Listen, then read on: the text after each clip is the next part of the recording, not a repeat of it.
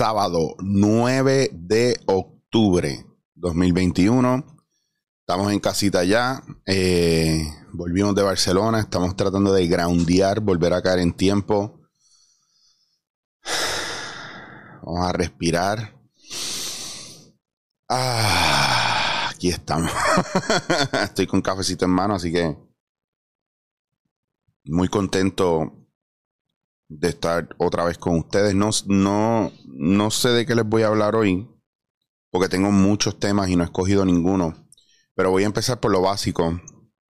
Eh, mm, empiezan los talleres en la escuela de Modesto y con Gillo Giraldo. Ah, yo no estoy grabando el audio de esto. Sí, ah, sí está. se me va. Eh, estoy aquí buscando, dame un segundito porque quiero darles la información completa.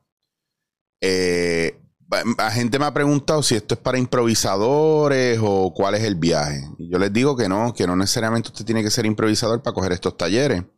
Por ejemplo, el de Modesto es el 18 de octubre o comienzan el 18 de octubre. Sería a partir de ese lunes, sería lunes, miércoles, lunes, miércoles, lunes.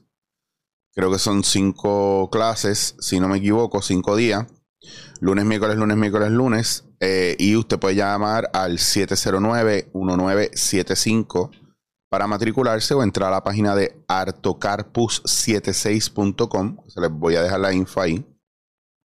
Y el de Gillo es un poco, ¿verdad? Más profundo porque vamos a trabajar la parte de improterapia a la hora de crear y desarrollar personajes, espacios, etcétera.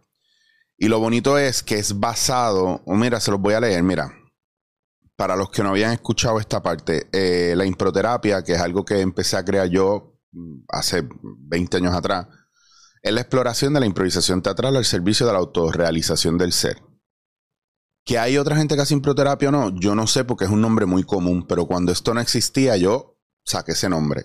Entonces, eh, creé ese, ese concepto. En este taller vamos a profundizar en nuestro camino de vida y experiencias para crear personajes, relaciones, objetivos y lugares donde se desarrollan historias que nacen de nuestras propias experiencias y emociones.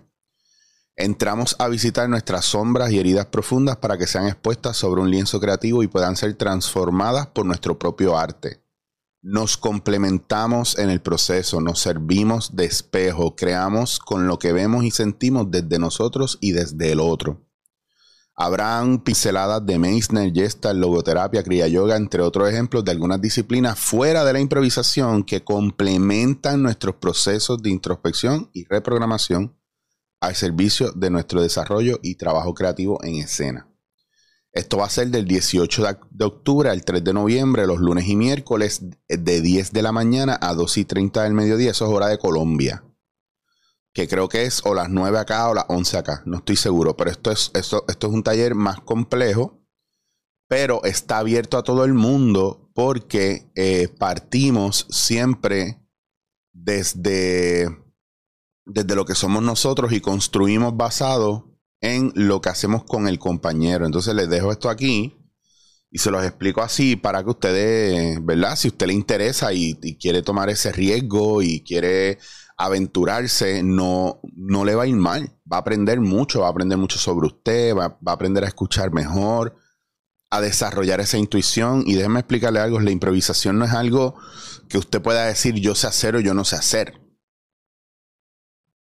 Si usted no sabe cocinar hoy, y usted lo trabaja y usted lo aprende y usted tiene maestros alrededor y va probando, usted va a aprender a cocinar. No hay forma que usted no pueda aprender a cocinar. Pero depende de usted de que lo quiera hacer. Y esto no es para usted convertirse en improvisador necesariamente. Esto, esto va a ayudarlo a usted a tener una perspectiva diferente de la vida. Le explico esto no para vendérselo, sino para aclararlo. Porque, mala mía, pero los talleres están moviéndose muy bien. Entonces voy a tener el quórum que tenga que tener. Esto no es para 100, 200, 300 personas. Estos son 15 estudiantes. O, 10 estudiantes, 12, 15. El de Gillo, como mucho, como mucho, le pedí que como mucho 20, pero no lo quería abrir a más de eso. El cibernético, pero el, el presencial creo que el quórum es 15 personas. Así que no pierdan el tiempo, no lo piensen dos veces, tomen el riesgo. No van a perder y miren, para que no se les olvide que esto está aquí. Acá, acá, acá. Ahí. Carlitos Lion me hizo eso. Miren qué brutal está. Suscríbanse a la página, denle a la campanita para cuando salgan los, los, ¿verdad? los podcasts, usted los pueda ver y no sea el último en darse cuenta. No me diga, diablo, yo no sabía que tú llevabas tanto. O como me han dicho otros, hacho, hace tiempo no subes nada. Yo, cabrón, tengo 10 ya arriba. Así que vamos en esa línea. Una cosa que me gustaría hablar con ustedes y que me vino ahora, dentro de lo que voy a hacer en los talleres, que puedo hablarlo ahora, es trabajar el, rol de estatus y la jerarquía. La mayoría de los problemas que estamos teniendo actualmente en nuestra sociedad es porque nuestro sistema, donde estamos metidos, o lo que compone nuestro sistema, nosotros, nosotros piensen en un piense en las galaxias o piense en el sistema solar. Entonces, usted sabe que el Sol hasta ahora es el centro, ¿verdad?, de nuestro sistema y que nosotros giramos alrededor del Sol. Bueno, todo lo que tengo entendido lo que yo aprendí, lo poco que sé de, de astrofísica o astronomía o whatever. Eh, eso me lo puede decir el de curiosidad científica. Los muchachos de curiosidad científica me pueden orientar aquí. Pues, ¿verdad? Entonces se supone que el Sol está en el centro y nosotros vamos alrededor del Sol, ¿verdad? Y cada, y cada año es eh, que nosotros tenemos es lo que el tiempo que dura una vuelta al Sol. Entonces, eh, su sistema es, piense en usted como centro o piense en usted como uno de esos planetas y quiénes son los otros que están alrededor de usted y quién es su centro. En algunos sistemas usted usted es el centro y en otros usted no es el centro. Pero usted tiene unas funciones en ese sistema y unas responsabilidades y un rol en ese lugar. Por ejemplo, si usted pregunta cuál es el enneagrama de. o cuál es el, el ¿verdad? ¿Cómo, ¿Cómo va la línea, la cadena de mando de ese, de ese trabajo en el que usted está? Pues está el, el dueño o el jefe grande, que puede ser el mismo dueño, están sus supervisores y están quienes están después y así sucesivamente hasta el, hasta el, hasta el que menos poder tiene en la, en la cadena de mando. Pues resulta que eso se ha roto en muchos aspectos, especialmente en el familiar. ¿Por qué? Porque ahora mismo ustedes ven que muchos de los problemas de familia y de la manera en la que trabajan los hijos con sus padres, los padres con sus hijos, los padres con sus padres, etcétera, etcétera, está trayendo mucha toxicidad y mucho problema. ¿Por qué? Porque muchos padres vienen, ¿verdad? Con la mentalidad de que sus hijos tienen que responderles a ellos y cuidarlos a ellos. Y muchos hijos piensan que no tienen que respetar a sus padres porque sus padres son ineptos ya. Y esto viene de algo que yo llevo viendo hace tiempo, eh, de una cuestión que yo dije que este es el fenómeno iCarly. Eh, antes en Disney daban un programa que se llama iCarly y los papás en iCarly eran morones. Y los niños resolvían todo. Y era algo que yo, desde que empecé a ver cosas de ese programa, yo decía, uy, ese programa, eso, eso está fatal. Mira cómo tratan a sus padres. Y de repente la gente me decía, ah, pero es que tú, qué histérico, pero ¿cómo vas a pensar así? Si mira que morón es el pai, mira la mai, que están como todos perdidos, los nenes tienen que resolver todo. Pues mira, la generación que le siguió a eso es la generación de, ay mami, por favor, no seas tan anormal. Ah, por Dios, pero mami, tú no sabes nada.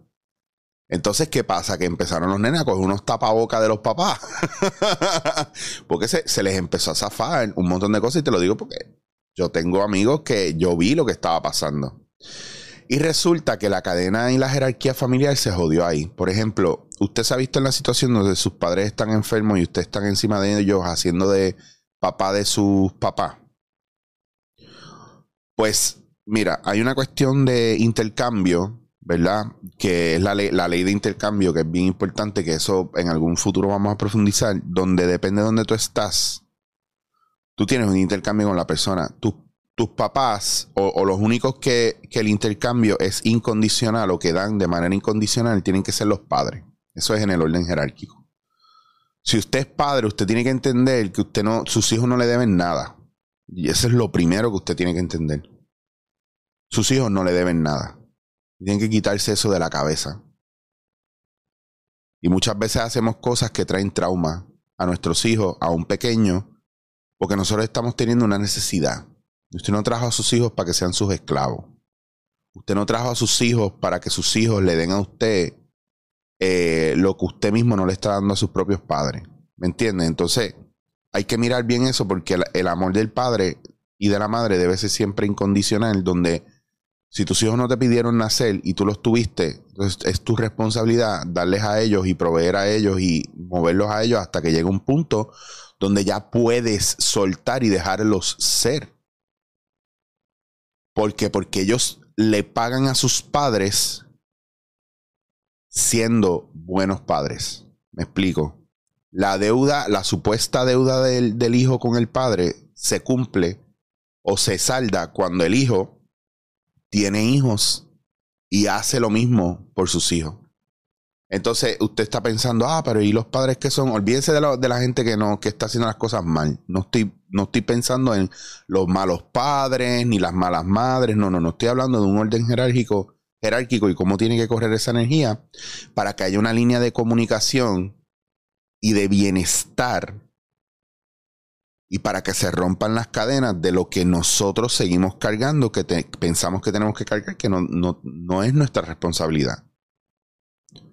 Entonces hay que tener cuidado con la energía que viene de cuando damos o queremos dar y queremos cuidar y no nos los han pedido. Porque ahí la necesidad la tienes tú, no la tiene el que, el que supuestamente necesita.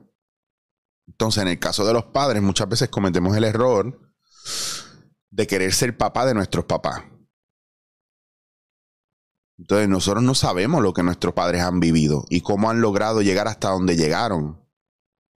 Entonces, ¿qué pasa? Veo mucha gente donde sus padres están en situaciones donde que si tienen que beber estas pastillas, que si se tiene que eh, bañar, que si tiene que hacer esto, que si tiene que hacer lo otro.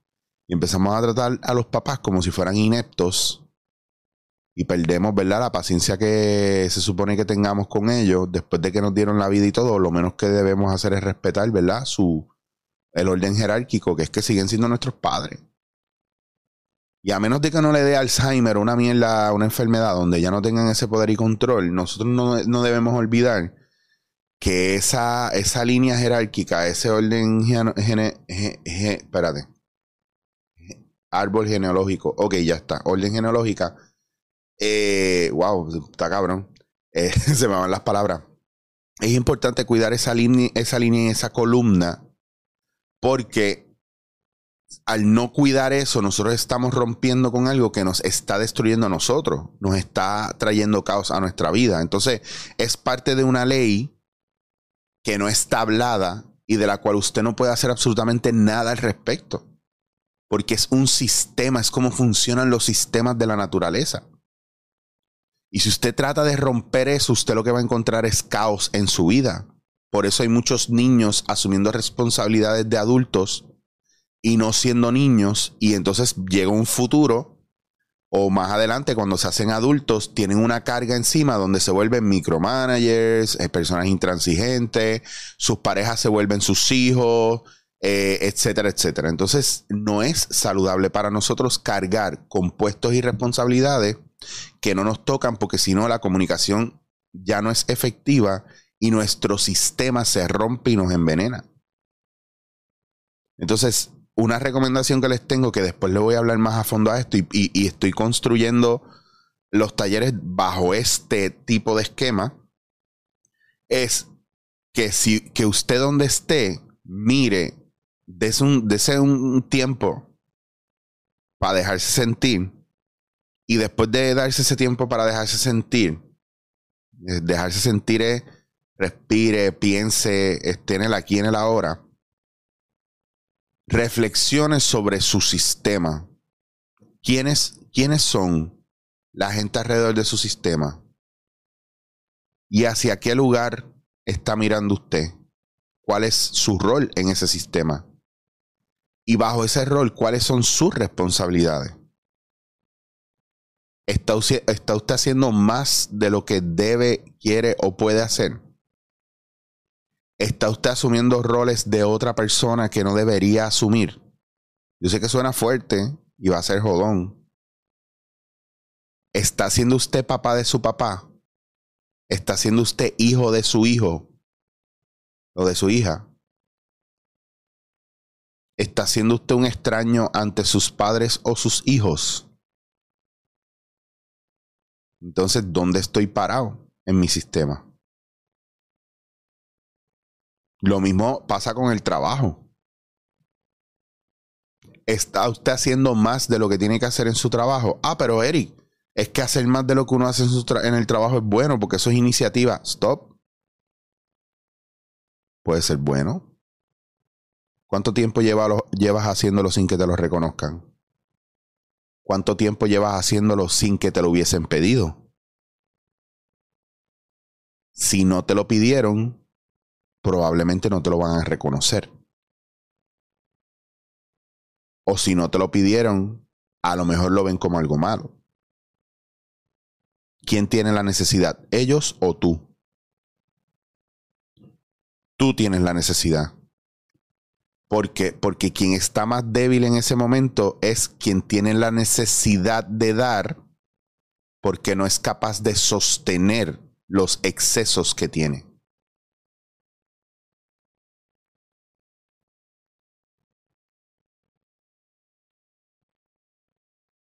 Ojo, dale para atrás a eso para que lo escuche.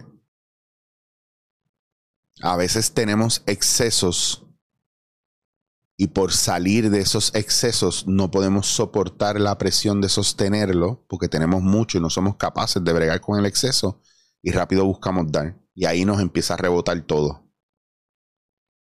Ah, pero es que yo no te pedí.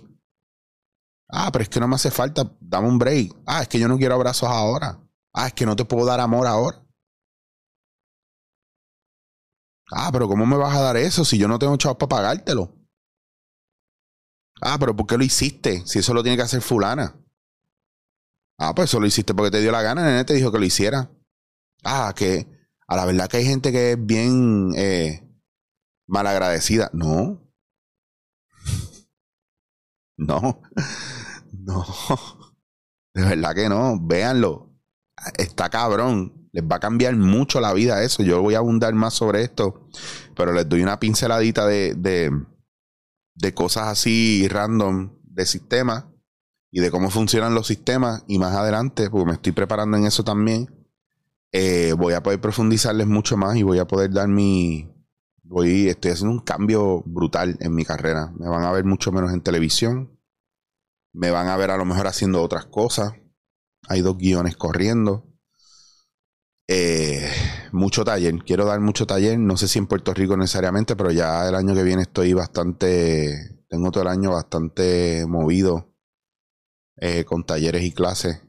Eh, por ejemplo, en Europa está casi buqueado cada dos, cada dos meses.